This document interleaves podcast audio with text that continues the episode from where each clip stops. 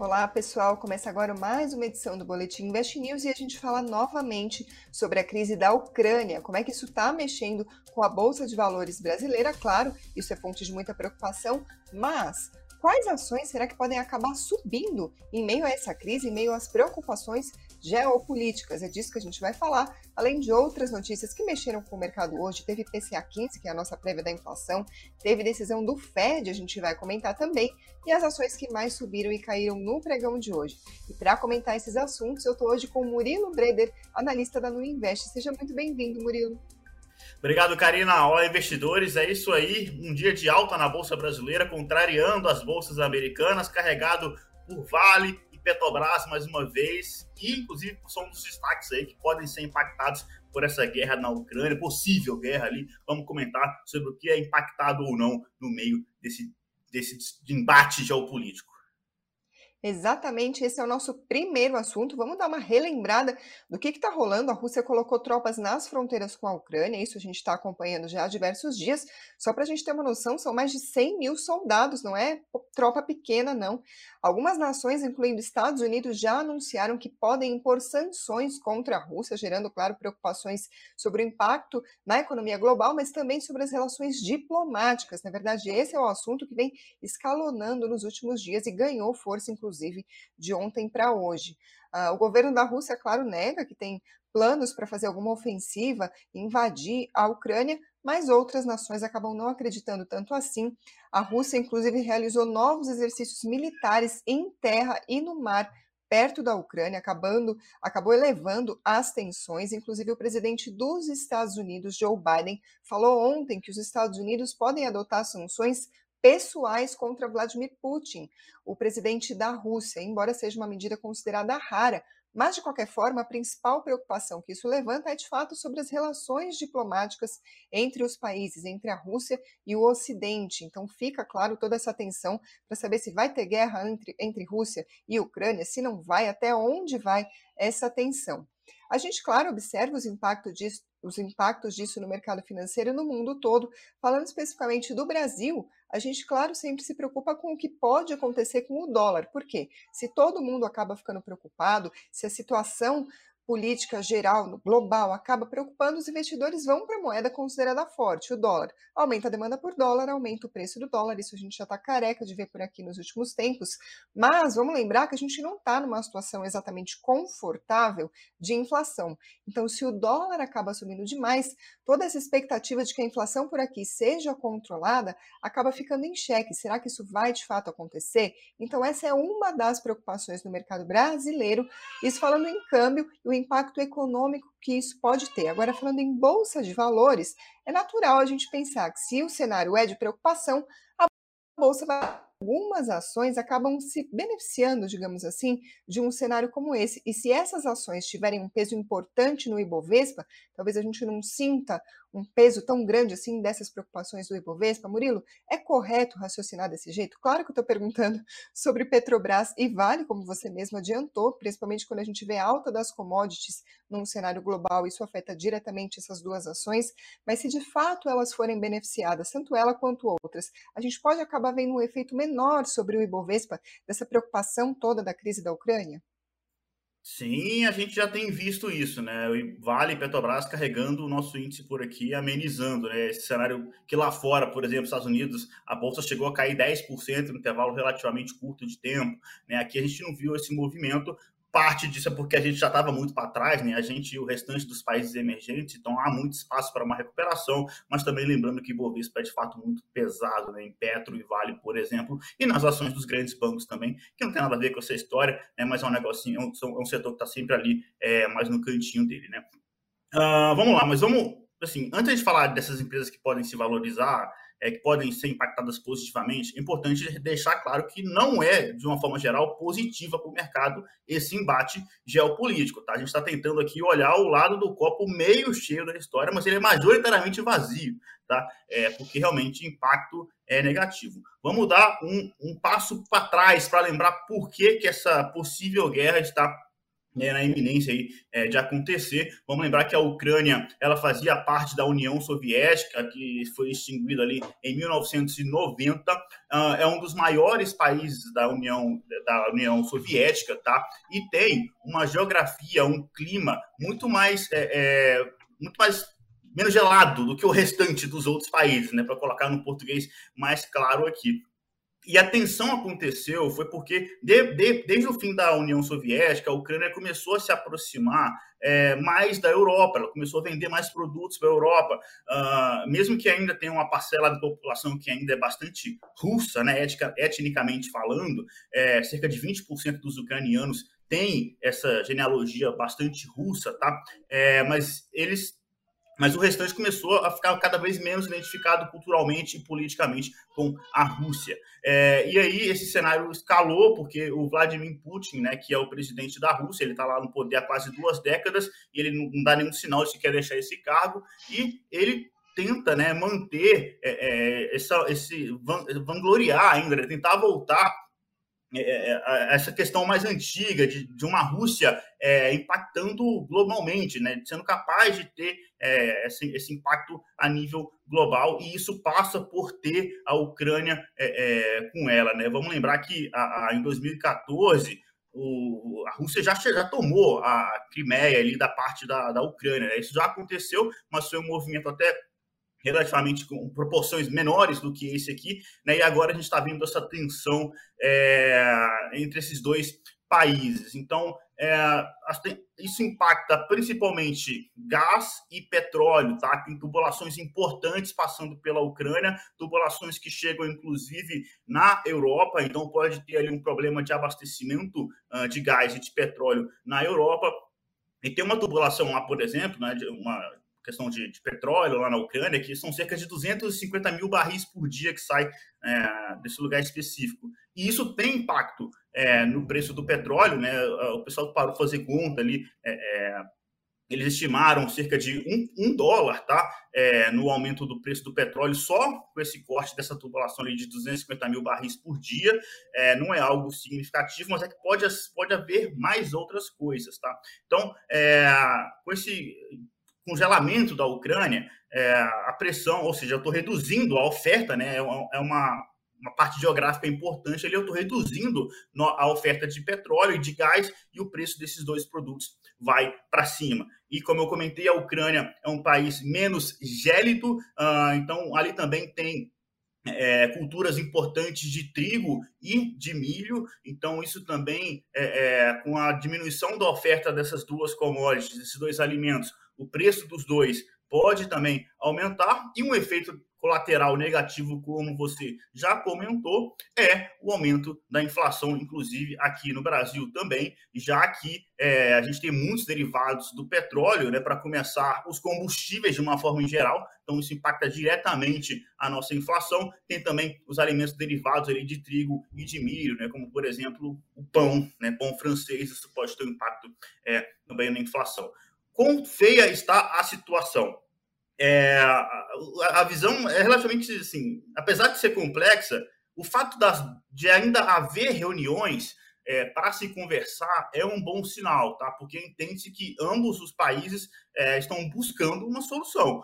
O, o, pé do frango vai azedar mesmo quando assim, né? É, quando nenhuma, nenhum dos dois países quiserem nem mais conversar, aí sim, esse é o ponto é, mais preocupação. E aí, a parte do mercado passou a considerar que o petróleo poderia atingir 90 dólares o barril, o petróleo tipo Brent, e ele chegou a beliscar esse patamar é, no pregão uh, de hoje. E tem gente também de mercado aí falando que é questão de tempo até que a commodity chegue a, na faixa aí dos 100 dólares o barril. E isso tem impacto direto em petróleo, é, é, na Petrobras, tá? E nas demais empresas do setor, PetroRio, 3R, PetroRecôncavo, todas as empresas é, do petróleo é, é, serão impactadas é, positivamente, tá? Apesar desse cenário negativo, como o petróleo sobe, essas empresas são menos impactadas. A questão do minério de ferro é diferente, porque é, a Rússia, né, ou a Ucrânia, não tem nenhuma enorme é, é, empresa de minério e também não há nenhuma discussão de sanção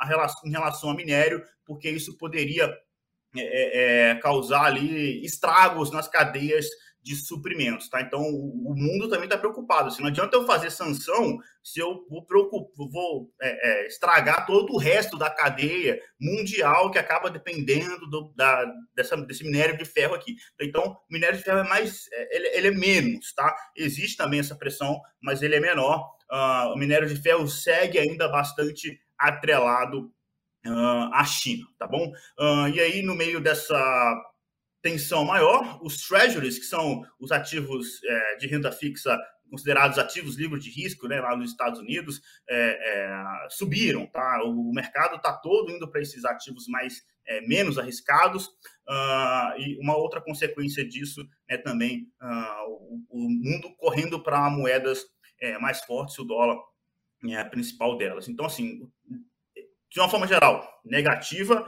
essa possível guerra, espero que não aconteça, mas a gente tem é, um impacto é, para cima no preço do petróleo, que vai pegar toda a cadeia, uh, e sem falar também, tá, é uma outra, uma outra coisa que a gente tem que prestar atenção aqui, como espera-se um aumento, uma maior pressão também na inflação, esses ativos é, que são mais naturalmente defensivos contra esse aumento de preços, e aqui é, destaca-se principalmente energia elétrica, né, que tem, por exemplo, as, os contratos são reajustados anualmente pela inflação, esses ativos também passam a ganhar evidência é, à medida em que é, o mercado como um todo ele começa a se direcionar para esses ativos que podem é, trazer mais proteção em momentos como esse. Então, não é porque tem nenhum gatilho sensacional do lado de, de energia elétrica, mas como são empresas capazes de repassar inflação. Isso pode ser um efeito colateral desse movimento. A gente também pode ver as empresas de energia elétrica voltando a ter um. voltando aos holofotes cada vez mais. Murilo, a gente falou sobre ações que têm peso importante sobre o Ibovespa nesse cenário, a Vale e a Petrobras. Agora, como a gente comentou a questão da inflação, é natural também que a gente pense que os juros vão acabar subindo com ainda mais força do que já se espera, se de fato a gente tiver uma pressão muito maior sobre a inflação. Nesse sentido, a gente deve começar a olhar também para ações de bancos, que também têm peso importante sobre o Ibovespa. A gente pode chegar até aí ou já é um, um pensamento talvez um pouco mais. Estou uh, plantando caraminhola demais e o negócio está mais inicial? É, então, é porque existe uma correlação negativa né, entre o aumento da, do juro, uma correlação positiva, perdão, entre o aumento dos juros e o spread bancário. Né? Os, os, resumindo, os bancos ganham mais dinheiro em um cenário de juros maior. É, só que, enfim, só isso ainda não é. Não acho que está na hora de é, migrar para os bancos. Acho que uma justificativa interessante é que eles estão de fato muito para trás. Quando a gente olha para valuation, eles estão descontados, eles são as maiores empresas da Bolsa e por conta dessa chegada do fluxo internacional que segue, segue vindo no Brasil, eles podem se beneficiar também desse cenário. Agora, é um setor que assim tem que analisar o, o restante de várias outras coisas. O principal delas, concorrência. Tá? O setor, é, com toda essa questão do Open Bank e o próprio Banco Central brasileiro disposto a liberar essa concorrência, né, a vida não está fácil ali uh, dos grandes bancos. Então, assim, isso sem falar que esse é um custo, está falando de um, um Olha só, né? São, são duas derivadas aqui. É, petróleo, é, é, guerra na Rússia, lá com a Ucrânia, que vai aumentar o preço do petróleo e de alguns alimentos, como trigo e milho. Aí sim isso pode ter algum reflexo na inflação, para depois o Banco Central brasileiro eventualmente subir os juros mais do que é, isso estava planejado inicialmente, que hoje o mercado enxerga que isso vai parar em 11%, 12%. É, então, assim, não acho que está nessa hora ainda né, de fazer uma mudança só por conta disso. É algo para manter no radar, mas ainda eu acho que é demais para esse primeiro momento. Vamos aguardar, até porque o problema lá da Rússia e da Ucrânia é que o Vladimir Putin ele está escondendo um jogo até dos assessores mais próximos dele. Então, ninguém sabe o que, que ele vai fazer. Tem uma imprevisibilidade enorme aqui. Então, por isso que é muito complicado. Né? É, eu, eu tenho uma frase que eu não falo há muito tempo aqui, que é, é se você não tem muita certeza do que vai fazer, não faz nada. Assim, né? Toma tomar uma decisão de investimento, faz ela com certeza. Você está em dúvida, então é, não fazer nada também é uma decisão que, inclusive, o pessoal subestima muito. Né? Não fazer nada várias vezes é a melhor decisão. Eu acho que, por enquanto, né, é, tirando, né, isso, mas isso aí eu estava fazendo há dois, três meses atrás, que é ajustar as nossas carteiras para ativos mais líquidos uh, e mais dependentes de commodities, tipo, por conta desse cenário de inflação e por conta dessa chegada do investidor internacional. Esse ajuste já está sendo feito e antes de, desse, dessa tensão entre Ucrânia e Rússia é, é, é, escalar dessa forma muito rápida. A única coisa que muda agora é que isso fica ainda mais no radar, tá? É, mas acho que para por aí, a gente tem que esperar esses desdobramentos tá? Porque realmente tem bastante imprevisibilidade. Se nenhum assessor do Putin, direto dele, sabe o que, que ele está pensando na cabeça, né? quem dirá a vida, o, próprio, o pobre analista que vos fala aqui. É isso aí. Vou passar para outras notícias do dia de hoje, que não foram poucas, um dia bastante movimentado. Logo pela manhã, o IBGE divulgou a prévia da inflação e ela veio acima do esperado pelo mercado. Eu estou falando do IPCA 15, que teve uma desaceleração em relação à alta do, do mês anterior, mas ainda assim surpreendeu. Uh, o resultado ficou em 0,58% em janeiro, abaixo do 0,78% de dezembro. Essa desaceleração foi puxada pela queda de 1,78% dos preços da gasolina e de mais de 18% dos preços da passagem aérea. Por outro lado, o grupo Alimentação e Bebidas, que tem um forte peso no orçamento das famílias, subiu 0,97%. De qualquer forma, como eu estava comentando, veio acima das expectativas. Uma pesquisa da Reuters apontava 0,43%, relembrando, então, foi 0,58% o resultado divulgado. Em 12 meses até janeiro, a alta acumulada do IPCA 15 ficou em 10,20%, bem acima da meta do Banco Central para a inflação nesse ano, que é de 3,5%, com uma margem de tolerância de um ponto meio percentual para cima ou para baixo. Também teve dado da dívida pública divulgado pelo Tesouro. A dívida pública federal subiu 12% em 2021, foi para 5,6 trilhões de reais. Esse dado é do Tesouro Nacional. Ficou dentro do intervalo de 5,5 a 5,8 trilhões de reais que era estabelecido como meta do Plano Anual de Financiamento, o PAF, do Tesouro para o ano passado. Além disso, outra notícia importante foi a divulgação da decisão do Fed sobre os juros, foi mantido, como era o esperado, só que o Fed também sinalizou que deve aumentar em março e reafirmou planos de encerrar as compras de título, ou seja, os estímulos, também no mês de março. A, a, decisão do FONC diz o seguinte: com a inflação bem acima de 2% e um mercado de trabalho forte, o comitê espera que em breve seja apropriado aumentar a meta para a taxa de juros federais, fecha aspas. Depois da divulgação, o Jerome Powell, que é o presidente do Fed, deu declarações, deu uma entrevista e ele falou que não tem decisão sobre a trajetória da taxa de juros, que não é possível projetar exatamente qual que vai ser o ritmo do aumento dos juros. Depois que ele disse isso, as bolsas de Wall Street viraram para o negativo e o Ibovespa aqui no Brasil acabou perdendo força. Murilo, o que, que você achou da decisão do FONC? Alguma coisa te surpreendeu? Na decisão em si, não, né? Isso já era em linha com o esperado. É, inclusive, tinha uma parcela aí da população que acredita, dos, dos, analistas que acreditava que ele poderia subir juros já agora em março, ah, agora, perdão, nessa reunião de agora. Uh, e a galera que achava que isso fosse acontecer em março era cerca de 85%. Como não aconteceu, ele falou que esse aumento vai acontecer em breve. Essa galera que achava que vai acontecer em março passou de 85% para 93%. Ou seja, todo mundo acha que realmente março não passa, sendo que existe ainda 50% dos analistas que acham que em junho, na reunião de junho, já vai ter um outro aumento de 25 pontos percentuais também. Tá? Mas aí, para por aí, a decisão já era esperado. É, é, o que moveu o mercado hoje bastante foi a entrevista, né? E também a gente, isso também já estava no radar, né? Que era a entrevista do Paulo que ia trazer um pouco uh, de volatilidade e trouxe mesmo e trouxe por quê, né? Porque ele foi aquele famoso que a gente chama de bagre ensaboado. Né? Pegar um bagre na mão já é difícil. Assim, ele ensaboado é um negócio impossível. Assim, ele, foi, ele foi saindo pela tangente em todas as perguntas possíveis, mas não é assim por, por culpa dele, má caratismo dele. É porque ele está num cenário muito complicado, tá? Realmente, ele não. Eu tenho plena certeza que ele, às vezes, não sabe é, o que, que ele vai fazer mesmo. É uma decisão difícil, né? Se ele já aumenta os juros agora ou não. É, mas ele deu alguns indicativos, tá? Sobre a questão uh, de reduzir os estímulos. Ele falou que ao invés dele vender os títulos que ele já tem na mão, ele vai simplesmente esperar vencer e não reinvestir essa grana. Tá? Então, isso também é algo que vai trazer mais suavidade uh, nessa redução dos estímulos, mas aí o mercado acabou sacudindo bastante, porque é, ele usou muito termos como em breve, a gente tem que ver os impactos, vocês vão ficar sabendo, essas frases mais genéricas, assim, sem decidir se é para a esquerda ou para a direita, né? Isso trouxe bastante volatilidade. Decisão em linha com o esperado, mas aí a fala do, do Jeremy Powell, infelizmente, para quem estava esperando que ele cravasse alguma coisa, né, isso não aconteceu ainda nessa entrevista do presidente do FED.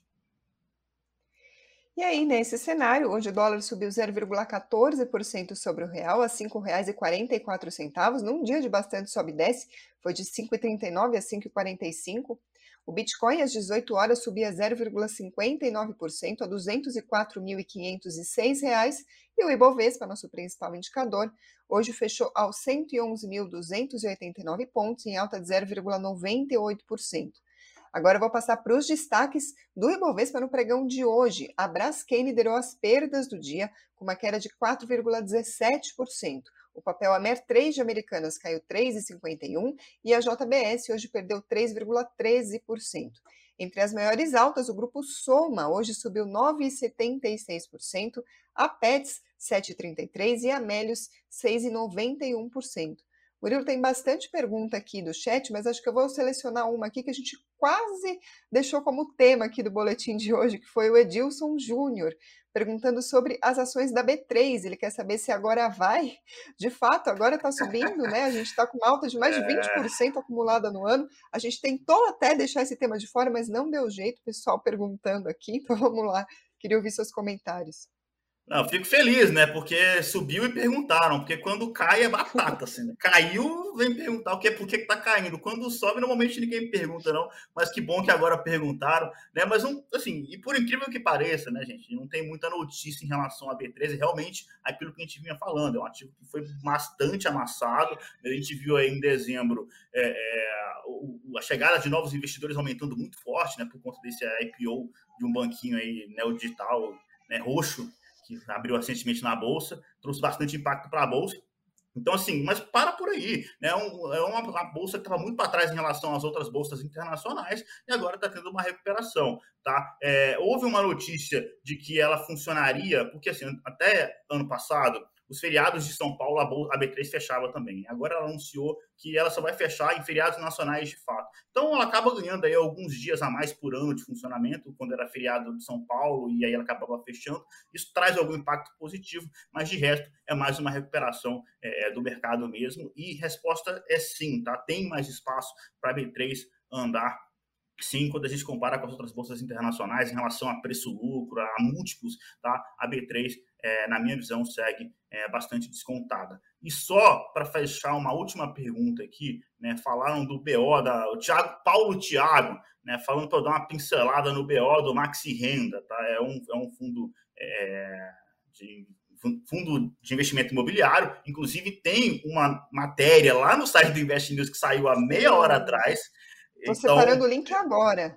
Exatamente, meia hora atrás, então dá uma olhada lá, porque assim, na verdade, eu já falei isso com o Zé, o cara de fundo imobiliário aqui é o Zé Falcão, você pode ter certeza que ele vai falar disso. Eu já dei uma olhada, mas eu não vou me atrever a comentar sem ele aqui, porque eu acho que eu posso acabar falando alguma é, é bobagem que ele não vai acabar. Ele está muito mais por dentro do que eu, tá? Então, assim, sugestão, acompanha essa matéria, que eu acho que a matéria já está bem completa, vai dar um norte legal. É, e, e, eu vou falar, perguntar para o Zé aqui quando que ele vai dar as caras no Invest News. Na dúvida, assim, sexta-feira é garantido, porque sexta-feira ele já está aqui, né? Então, de sexta-feira não passa, pode ter certeza que ele vai comentar esse BO no Maxi Renda aí, para acalmar um pouco os investidores, né? Entender qual é a situação por trás. Pessoal, deixei o link aqui nos comentários do chat. Não sei se o YouTube vai permitir, inclusive, que o link fique aqui, mas nos comentários do post que vai ficar aqui depois da gravação, eu vou deixar o link da matéria para vocês. Matéria da Thaís Laporta, nossa editora do Invest News, diz o seguinte: o fundo imobiliário Maxi Renda é o maior do país em número de cotistas, foi afetado por uma decisão da CVM de hoje, que de ontem, desculpa, que impediu de distribuir dividendos aos investidores. A decisão não é definitiva e cabe recurso dos gestores e eles devem recorrer. É o que diz a matéria, então fica aqui o convite para vocês acompanharem. Fora isso, muito obrigada por terem acompanhado. Deixe o like, a inscrição, os comentários do que, que vocês acharam do programa e muito obrigada quem está ouvindo por podcast ou pela Alexa. Obrigada, Murilo. Nada, Karina. Um abraço, investidores. Até mais. Tchau, tchau.